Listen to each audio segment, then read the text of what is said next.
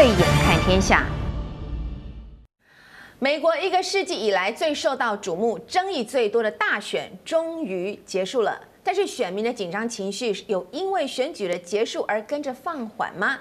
感觉是没有哦，因为川普虽然票数已经是明显落后于拜登，却还是不愿意认输。他在美东时间五号晚上六点半钟大选之后，首度现身在白宫发表演说。他指控拜登窃取美国大选，强调如果只计算合法的票数，自己早就会轻松获胜。川普、拜登都不愿意认输，也让美选正式进入加时延长赛。今天就为大家邀请到了美丽岛电子报吴子嘉董事长、董事长，以及政治大学国关中心研究员严振声教授来到节目当中，跟大家一起来聊聊。欢迎两位啊！那么在今天我们话题讨论之前，先来看一段 VCR。二零二零年全球参与度最高的一场选举，美国总统大选，终于在美国时间二零二零年十一月三日画下一个小句点。但一如预期，出现了拜登投票日胜选，但双方差距不大的窘况。川普没有意外的举行了记者会，要求暂停计票，甚至喊出验票。哇哦！接下来的剧情恐怕不是看到川普优雅的下台一鞠躬，而是要打算演出美国选举续集，霸占白宫不走了。看来这一场全球瞩目的大戏，短时间之内还是无法顺利下档。回顾这场川拜大战，美国公民生活、地球公民有太多人深受这场选举的影响，不少美国人都受够了。现在开票日变成了开票周，就让全美各地政府绷紧了神经，生怕川拜两方支持者一个插枪走火就在大街上揪重狙哦。那旁边的店家会不会被波及啊？会不会被趁火打劫啊？会不会整个生活全都大乱啊？而明明就是一个投票的民主展现，现在搞到像是防灾演习一样，就连白宫四周也架起了围栏，还派驻了两百五十名国民兵在周边部署。看看美国各地的不安、焦虑、失序乱象。如果你觉得荒谬哦，那我们一起来看看其他的国家。这次选举明明就是美国人的事，可是不知道怎么搞的，突然就变成了全世界的事。明明不是美国人的各国知名人士纷纷跳出来拜托大家票投拜登，就连墨西哥都有民众聚集在美国边境外焚烧川普肖像，呼吁大家票投拜登。呃，感觉好像川普的跨国人气很逊哎，其实大家都误会了。川拜两阵营的国际拉拉队来头都不小，只是嗯支持。川普的阿富汗民兵组织塔利班才一公开表态支持川普连任，立马就被川普团队发表声明表示：“哦，我们要拒绝塔利班的支持哦。”然后美国空军就以迅雷不及掩耳的速度对阿富汗赫尔曼德省南部的塔利班组织发动了空袭。哎，但你以为只有塔利班支持川普吗？Oh no！以色列的右翼政府不太喜欢中国的德国人跟澳大利亚人，还有被逼迫卷入电油门的乌克兰，甚至是韩国，很多很多都是川普的支持者。还好，美国选举最终结果还。没有出炉，不管是美国公民还是地球公民，还是可以在疫情限缩生活范围的情形下，靠着美国选举跟地球公民连在一起。感谢川普，赞叹川普这一局美国总统的最后赢家。我们下周再一起拭目以待。赞叹川普吗？很早之前大家就已经有心理准备，美国总统选举投票日的结束。就是开票周的开始。那么这一场美国百年难得一见、投票率最高的一场选举，想先请问一下我们美国专家董事长吴董，目前的情况有没有符合你的期待？如果你有投票权，你会投给谁？呃，首先严老师才是这个美国专家了。如果我有投票权的话，按照这个呃台湾的气氛是啊，这个民进党人的氛围，都会投给川普。啊，就是你你是川粉吗？呃，我这个 我，但是第二点就是说，所谓的知识分子来讲的话，稍微教育程度比较高的人的话，大概都无法认同川普的平常的日常的这些作为了。但是川普现象哈，其实是一个非常值得去研究深究的一个现象。是，它背后代表的意义实际是非常有非常深远的意义。嗯，还有呢？还有哪一些意义？您觉得最重要的？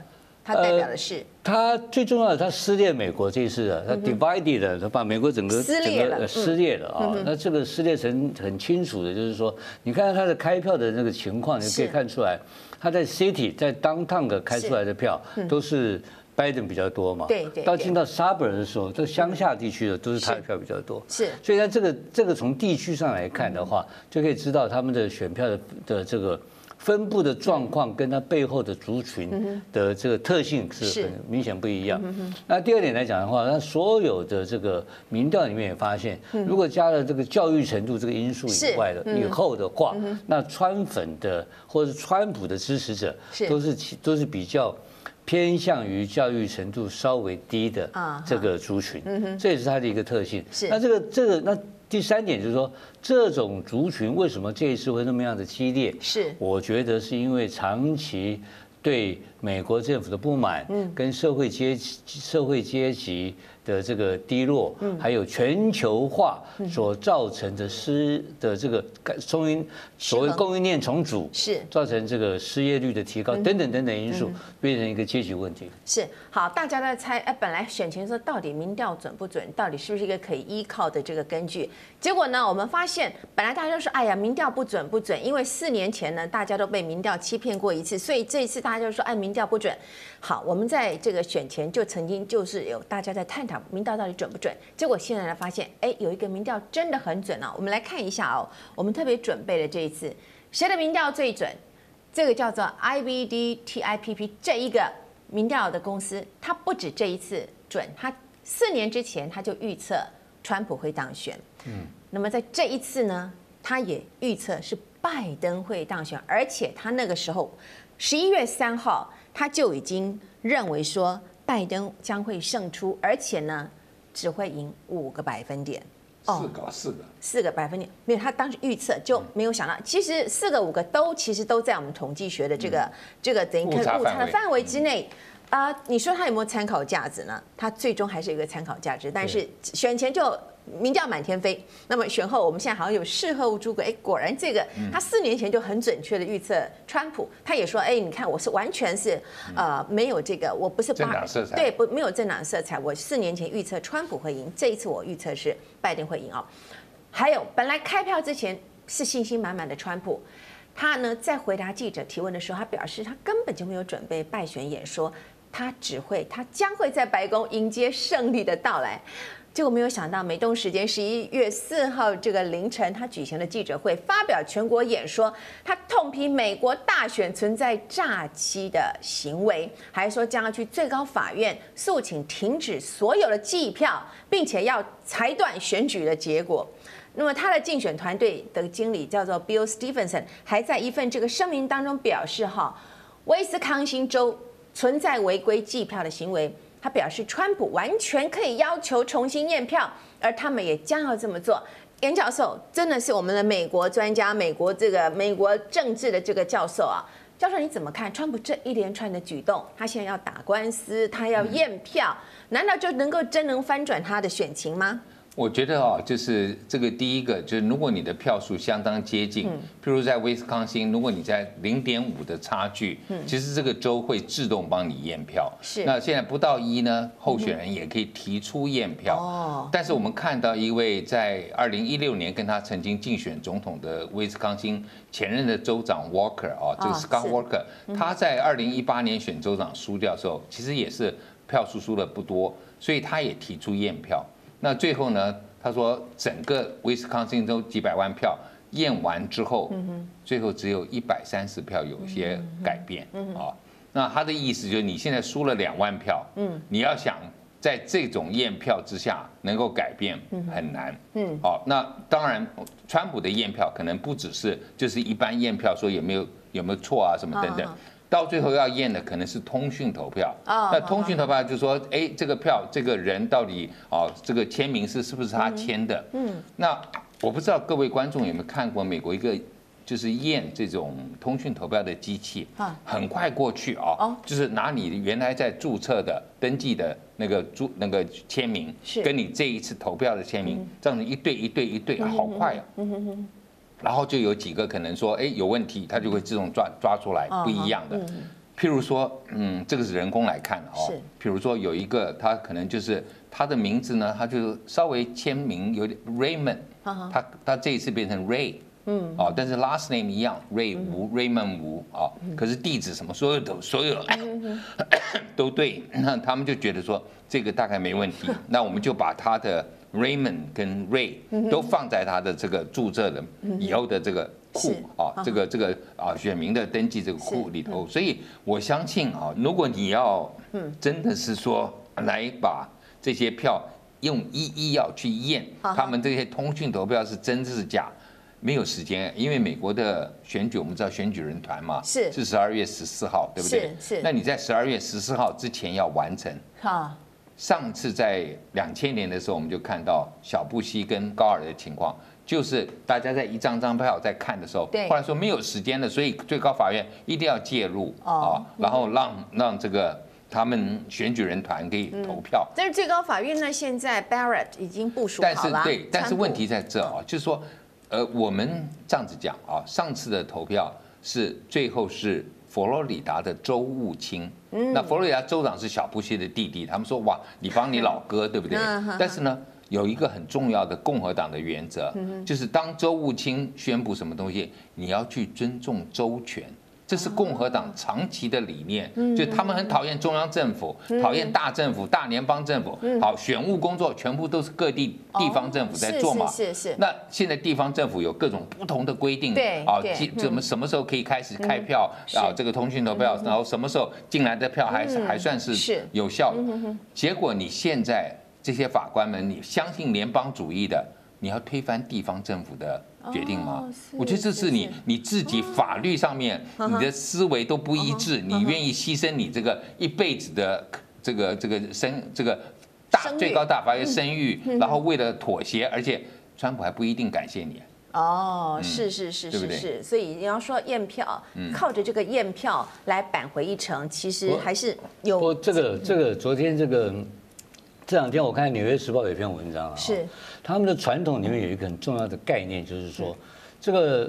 双方都是候选人，比如说拜登跟这个 Trump 两个人，他是一定要输家，一定要有一方要放弃的，否则不放弃的话，他坚持要闹的话，确实会造成一些事端。是，这是第一个问题。对。然后第二个问题呢，那 Trump 这次所主张的事情，他不是这个单纯的验票，他认为你这里面是有诈欺。哦，啊，是有诈欺。所以前天晚上的一点半，嗯美国司法部的副部长写了一个 email 通知。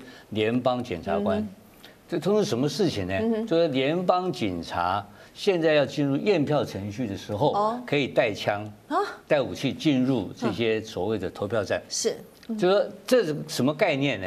就是说，刚刚这如果是投票的时候呢，在投票场所不能有任何人携带武器。好，但是现在因为它是所谓的选举诈欺的 criminal 的这个犯罪事件、刑事犯罪案件的受理的这个。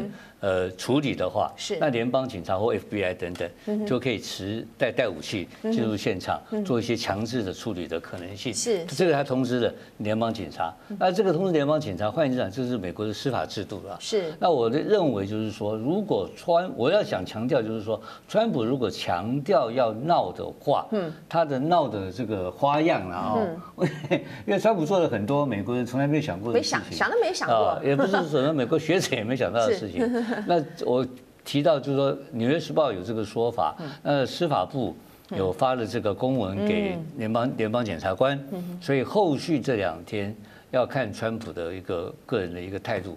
如果川普认为这个事情是刚刚严老师这个说法，他接受了选举结果的话，很快就平息了。是，否则的话，可能还会有一些呃这个。呃，闹事的可能性，我这边特别提一下啊，就是说，如果最后的结果，假设我们一开头看的时候，如果宾州他呃拜登没有翻盘，乔治亚州最后也没有翻盘，最后假如真的是二七零对二六八，嗯，那这样的一个选举人团的这个票数，我相信川普不会接受。他的支持者也可能不接受，嗯，但是如果你今天宾州也翻盘了，乔治亚也翻盘了，二九零对二四八，或者甚至到三零六对二三二的时候，我觉得他的支持者这个气也不会这么长了啊。是，但是有一点，如果二七零对二六八的时候，过去我们看到有很多的选举人票、选举团的人啊，他们自己没有投给赢的那一位，哦，这个叫做不忠心的。选举人啊，faithless 啊，electoral。那过像我们就讲个最简单，上一次二零一六年就有七个人跑票，跑票哦。那这种跑票啊，哎，如果今天哦，川普今天觉得说，哎，只差两票嘛，啊，我我买通两个人，一个人送他一栋 川普大楼，啊，那就变成二六八，我就变二七零了。可是，哎，好，这个好死不死啊，今年最高法院。在七月的时候做了一个宣判，哎，九比零的宣判，就是说不准改变你们州选出来的结果。一定要当橡皮图章哦，就是不能自按照自己的意思投。是，哎，那我觉得川普他大概没想到这个法最高法院在今年七月不让他有这一招可以用了。哇，是是是是好。所以我也觉得美国最高法院有的时候超前部署。这超前部署啊！其实呢，很多人说这场选举一开始是被定到为这是一个美国灵魂的守卫战哦哦。有人说这是其实是一场对川普的全民公投嘛？因为有关川普的问题，你说不管是他的私德啦，他的税务的问题啦，还有他任性哦，有钱人就是任性是吧？任性草率来处理各种外交的问题，其实都已经掩盖了本来民主或共和这两党内部关于如何在危机当中治理国家这种路线的辩论嘛啊。可是就在投票的前一天，《华尔街日报》有一篇标题叫做。川普已经赢了，Trump's already won 的评论，他说他已经赢了。他提到了川普，其实他捍卫了美国的自由跟繁荣，并且结束了战火。美国人应该感谢他任期之内的付出。严老师，你来看，川普在他的任期三年八个月的时间，有做了哪些值得美国人感谢的贡献吗？哦，我觉得第一个，他的外交啊，如果说美国人今天特别是。啊，基督徒还是比例相当高，然后犹太人也很赞成的，就是你能够将美国的大使馆从特拉维夫搬到耶路撒冷，然后也让甚至接受以色列啊占领格林格格兰高地，认为这是他就是需要的一个领土，然后让以色列你看跟巴林、跟沙、跟阿拉伯联合大公国，甚至跟非洲的苏丹都建立邦交，我觉得这个是很。不错的成就啊，是，而且他也讲起来也不一定是他，但是至少我们看他上来之后，这个 ISIS 啊就慢慢就越来越视为，现在根本不成为气候，所以在中东也没有新的战争，虽然他没有完全退出伊拉克，也没有完全退出啊这个呃阿富汗，但是基本上这些我觉得还算是可以的啊。是，那在。跟中国的一些外交谈判当中，这个贸易谈判也好，我们说关税谈判也好，也有一些进展啊，就是让美国人觉得说，哎，好像过去美国人总是当冤大头被吃，那我觉得这股士气大概这个有一些，但是是这个可能我觉得还不是非常啊很很很具体的一个成就，真正具体的应该就是说。它减税，然后啊，让美国的经济啊，过去这几年增长，包括失业率低，包括股市一片龙井，甚至啊，我们讲说它最重要一个叫 deregulation，就减除管制啊，让很多的企业可以呼吸啊，可以做一些事情。那我觉得这个啊，大概是它的成就，但是啊啊。对我们一般人来讲，会觉得说共和党不是很在乎是预算赤字吗？他的赤字好大，是啊，这个是一个大问题。但是另外一股他支持者最喜欢看到的就是他任命了三位保守派的大法官。那哦，那等于是让整个最高法院现在是六比三 啊，保守派领先很多。对，那可以塑造未来二三二三十年这个整个的优势。我觉得这个从是是是他的支持者来讲，应该是最大的。是，这是严教授的提出的看法。那我们来看看美国的《华尔街日报》，可以说本来是对于批评川普是不遗余力嘛，因为美国的主流媒体几乎都是对他一面倒的不看好的挞伐。但是我们来看看这个《华尔街日报》对他，他到底他这三年八个月过去的任期，他做了哪一些事情是真的哦？他有至少二零一七年他有税收改革，有对于这个美国的经济有提振的作用。还有呢，它开放了更多的石油跟天然气能源的生产，那么再加上的这个薪资上涨的速度比富裕阶层还要快，还有非洲裔、拉丁裔还有亚裔群体的失业率都降到了有史以来的一个最低的一个水平啊，这是等于是在现在哦，还有它呢。他虽然有这个蔑视国际公约、放弃伊朗核协议和巴黎协定，并且呢，他还把美国的驻以色列大使馆迁到了耶路撒冷，这是他在外交上面他所做到的一些哦，他所做到的一些的，说是他的政绩呢，还有他对于美国的有实质的一个什么贡献，让美国人对他至少共和党的人对他是非常非常的感念啊。那么其实很多人就来说，这次的这个美国总统选举。就是一个川普跟反川普的一次选举哦。因为选民选的已经不是国家的路线，而是对于川普个人的喜好，所以想请教我们的吴董事长，就您的观察，川普这一次在选情上，现在看起来受挫了，是被他自己的人格，还是被他自己的性格所害？呃，他这一次他在今年一月份的时候，本来就是绝呃绝对优势嘛，是根本不可能输掉，各方面的数据。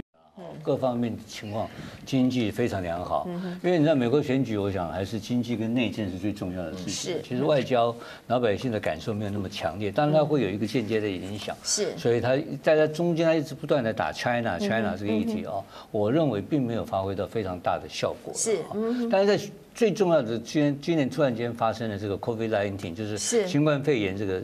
这个疫情开始之后，他这个处理的非常非常糟糕。那这个基本上是一个反科学的处理方法。那是反智跟反科学也是他这个人的个性的一个特性了 啊。因为他的方式就很率性啊，所以他经常会让人家觉得有不稳定的感觉了。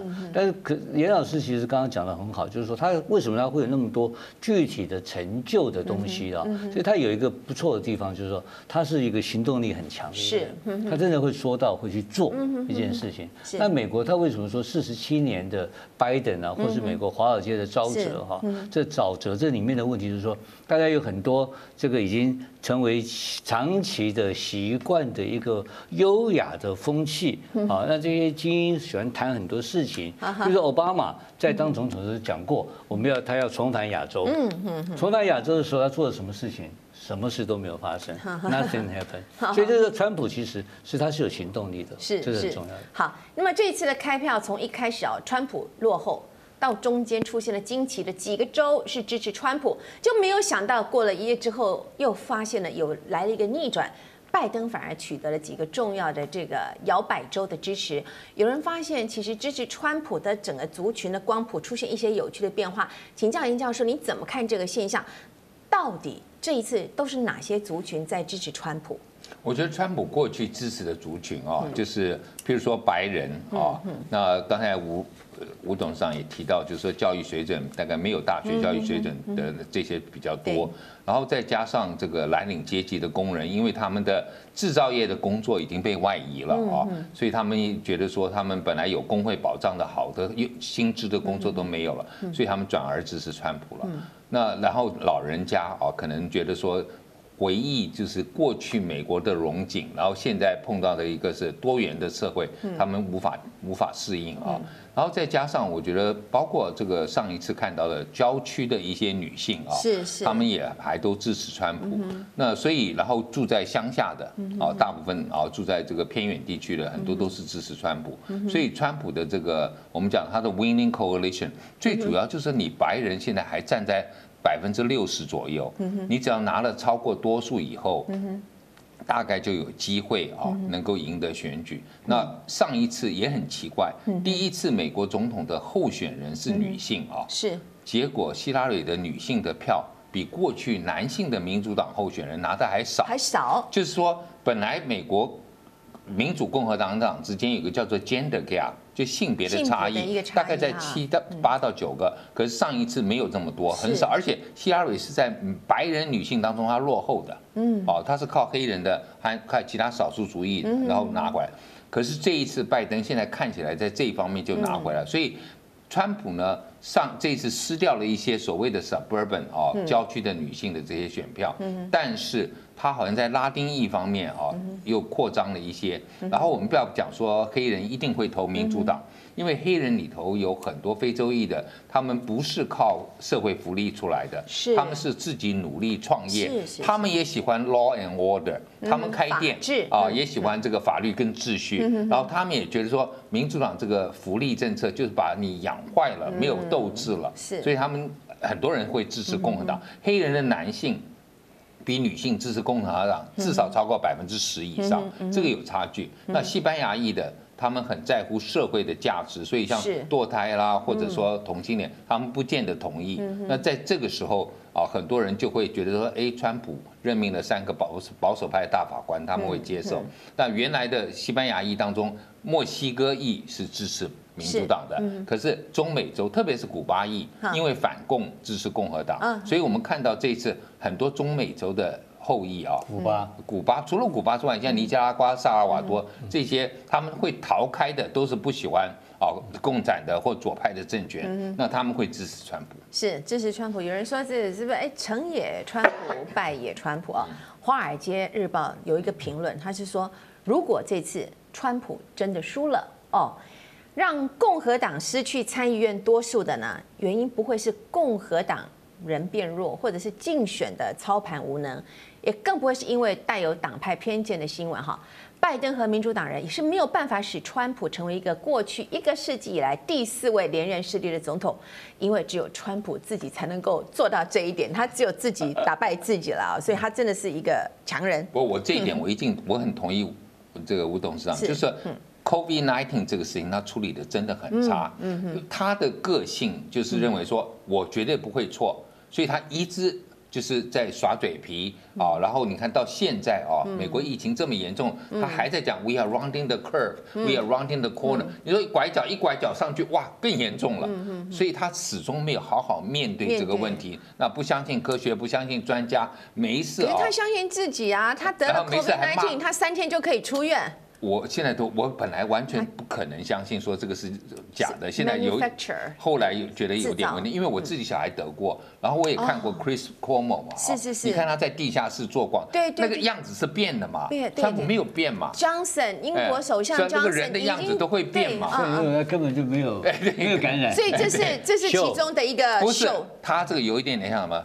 他的夫人可能感染了，真的哦，那他就说子弹在总统身上。啊，哦，那呃，我们白宫就有感染了，第一家庭感染了，大家就以为是川普嘛，对不对？是是是是，好，其实这次选举期间，有选民表示他们不喜欢拜登，什么原因呢？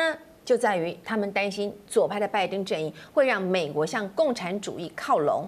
严教授，就您的观察，拜登他现在会有足够的智慧去扭转这些人对他的印象吗？那么，还是未来美国的国内会有更多这种族群对立的事件会发生？我觉得拜登也蛮辛苦的哦，他是代表温和派的势力，是。那最后，我认为这一次民主党能够翻盘的话，嗯也是因为拜登虽然你看他老了，看他可能失忆了，但他毕竟不是进步派。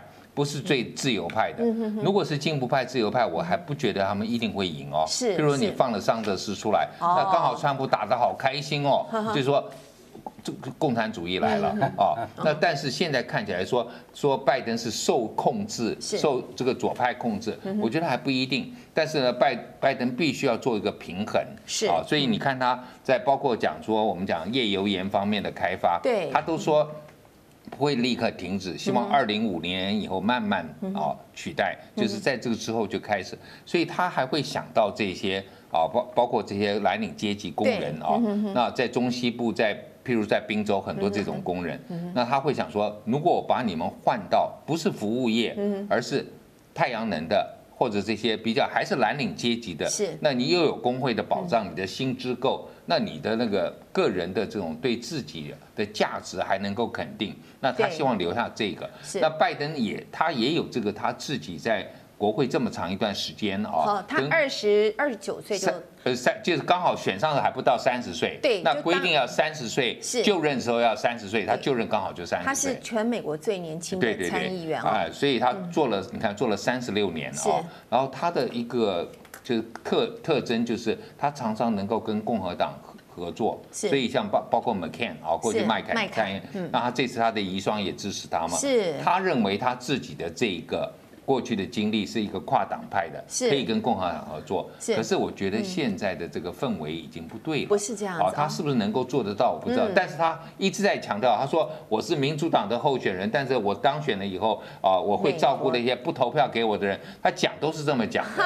但是啊，是不是能够一定做到？而且左派的，我们讲说，包括 AOC 啊，这个就是他们纽约州选出来的参众议员这些。年轻的女性，嗯嗯，他们要推他们的什么 Green 啊 New Deal 啊，就是新的绿的新政等等，嗯，哎，这些人也不会就是就让你放掉，他们一定会继续哎，对，所以拜登还蛮辛苦，再加上参议院又不是在共民主党手中的话，那我觉得。他只能做一个象征性的总统啊，做一些愈合的这种工作，但是真正要推动政务很难，很难是吧？其实我们看拜登现在是竞逐这个美国总统大位，全世界最有权力、最有 power 的人，看似他已经好像是已经这个。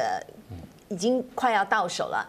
其实拜登这个人呢，现在可能拥有世界上最大的权力，可是他的人生是极端的坎坷痛苦的哦。他二十九岁，将近三十岁当选了美国第一任的这个呃呃对最年轻的参议员。可是，在同年呢，他的他失去了他的当时的他的太太太太跟女儿，然后两个儿子同样都在那个当场车祸当中受伤，对，都受伤了。所以拜登呢，他是在当了呃，他本来是不想要。因为后来没有想到，他太太跟女儿都在车祸当中，在医院诊断之后就不治，他没有就任，就是 Christmas shopping，对，就是车祸走了，对，就车祸走了。然后呢，然后在同车的还有两个儿子嘛，两个儿子都重伤。后来拜登是根本就不想要去就任，他说他想要照顾这两个活下来的小孩。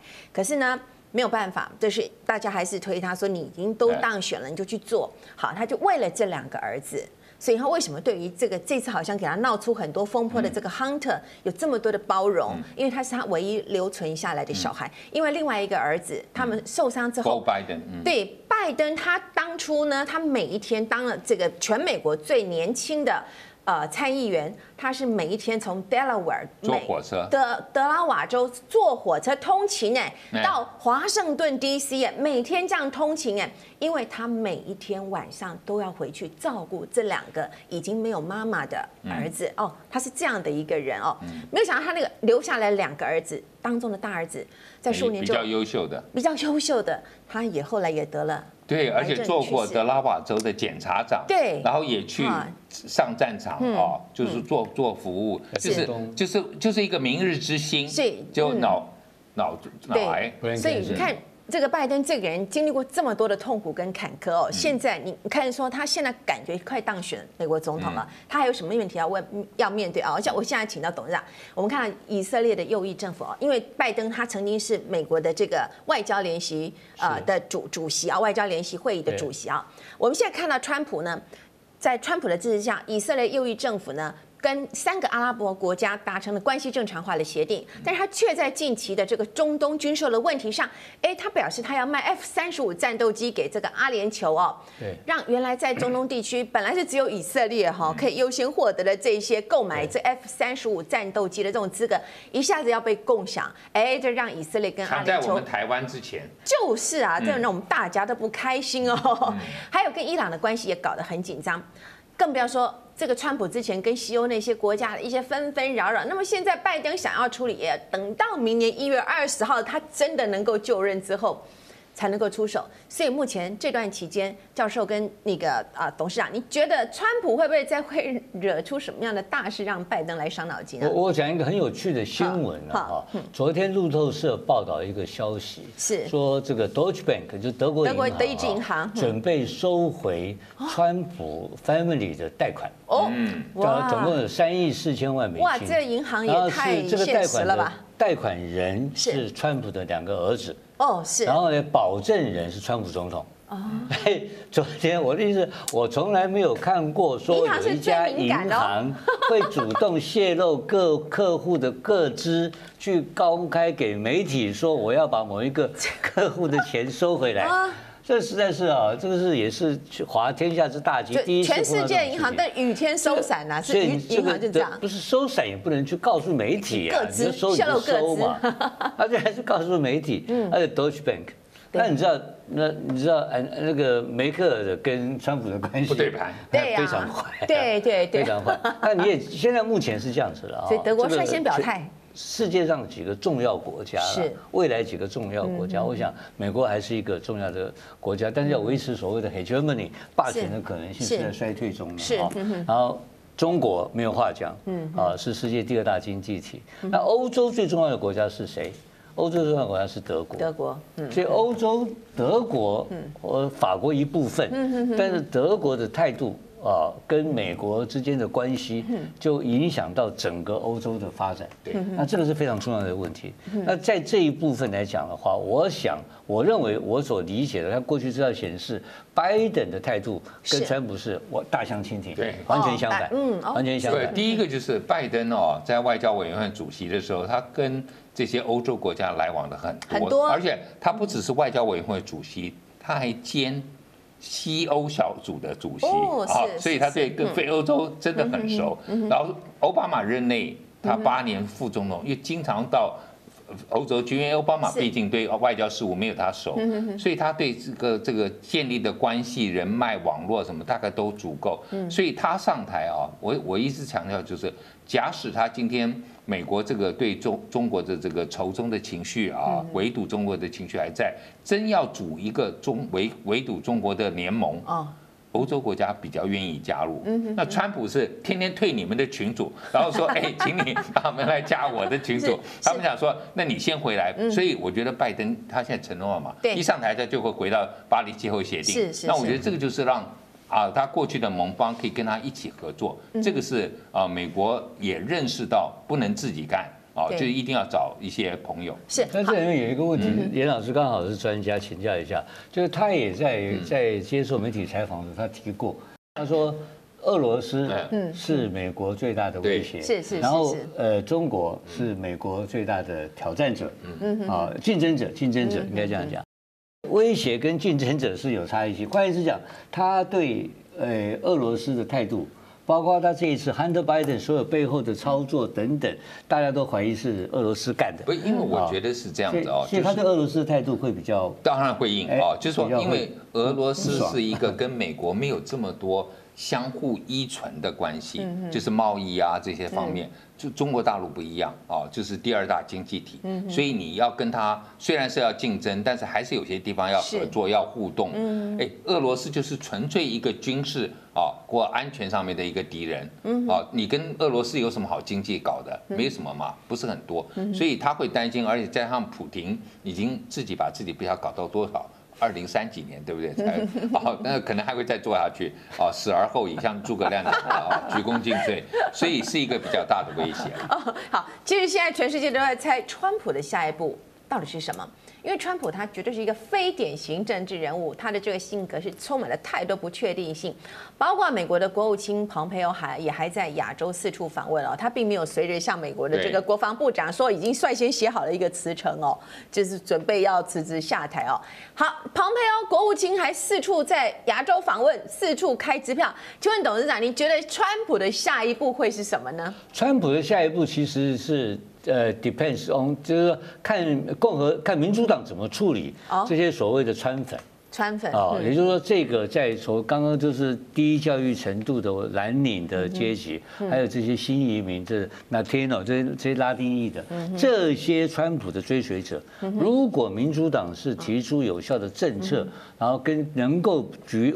有就有有有慢慢看到有希望能解决这个问题的话，那川普将来就很难混了。如果反向操作的话，哦，那川普会继续扮演的一个。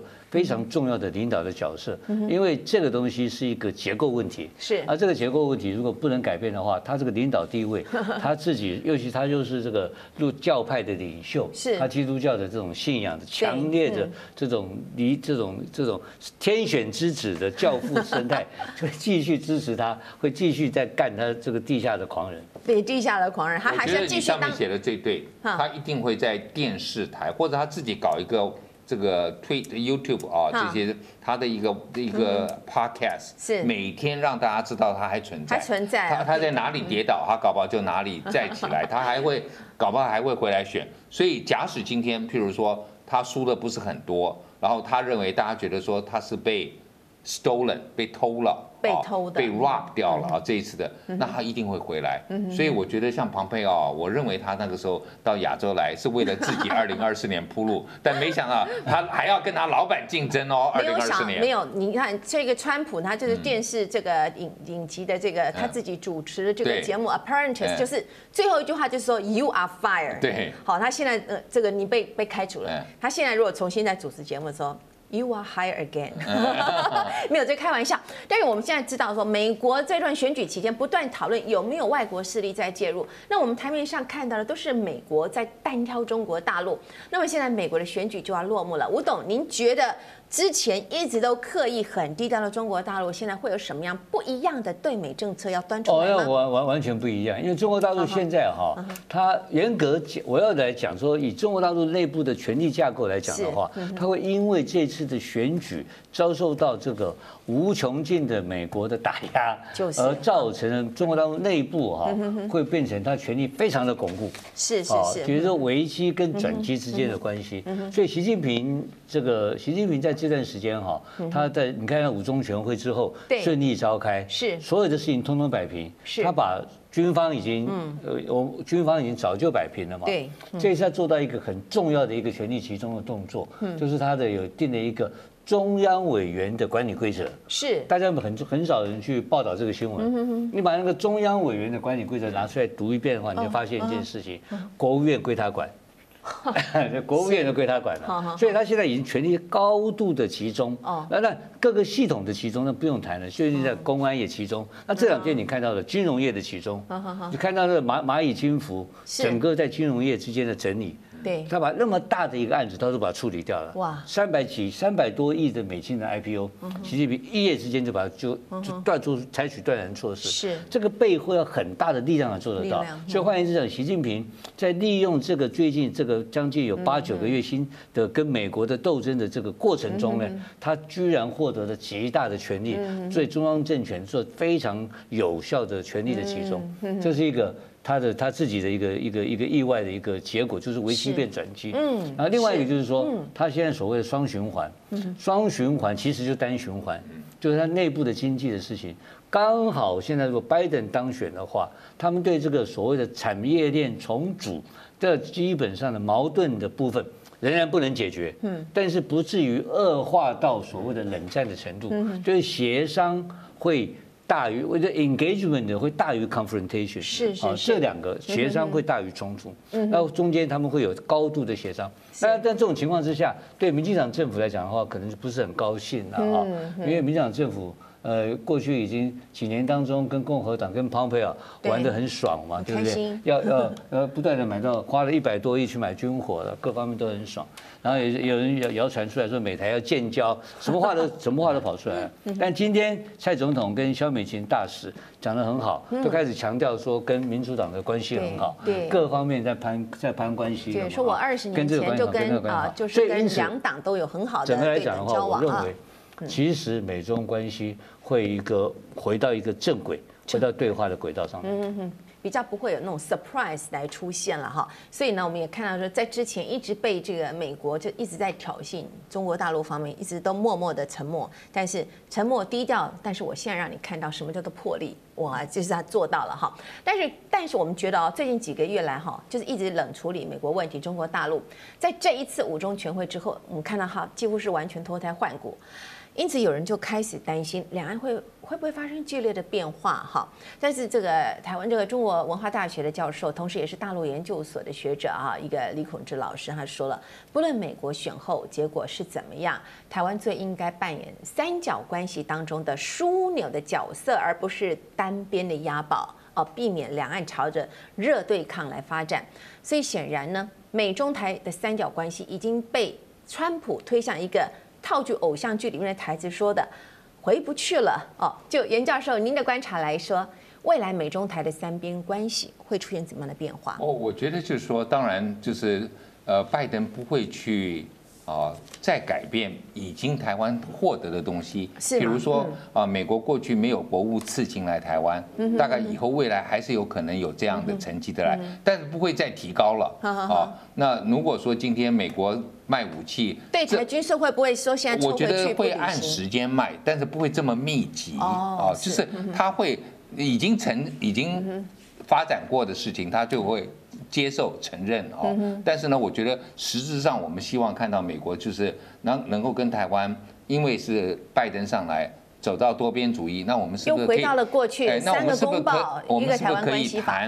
嗯，哦，美台的这个 TIFA 的谈判也好，这个双边的自由贸易，这一些，然后等美国回到了国际组织，那是不是在支持台湾的？啊，这个正当性比较强，否则美国自己不在世界卫生组织，然后叫别的国家支持台湾，是有点怪的啊。所以，我们我觉得民主党上来以拜登这种老外交家的这种身份呢，大概会在体制内运作。四平八稳。呃，可是我们台湾因为过去这三这一年受到太大的刺激了，习惯于川普这种辛辣的语言 啊，所以大概是觉得川觉得拜登吞慢吞吞的。可能不过瘾啊，就是你吃惯了这些重口味，重口味以后。可能没办法接受。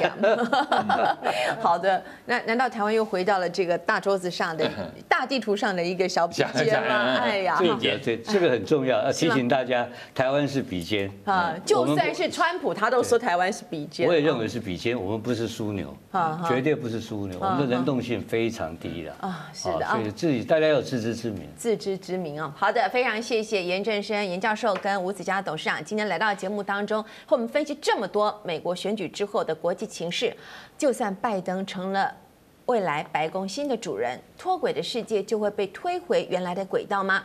俄罗斯总统普丁曾经说过，美俄两国世界影响力正在衰退中，而中国与德国正在崛起，成为超级大国，也许国际的局势会变得更加的诡谲难测。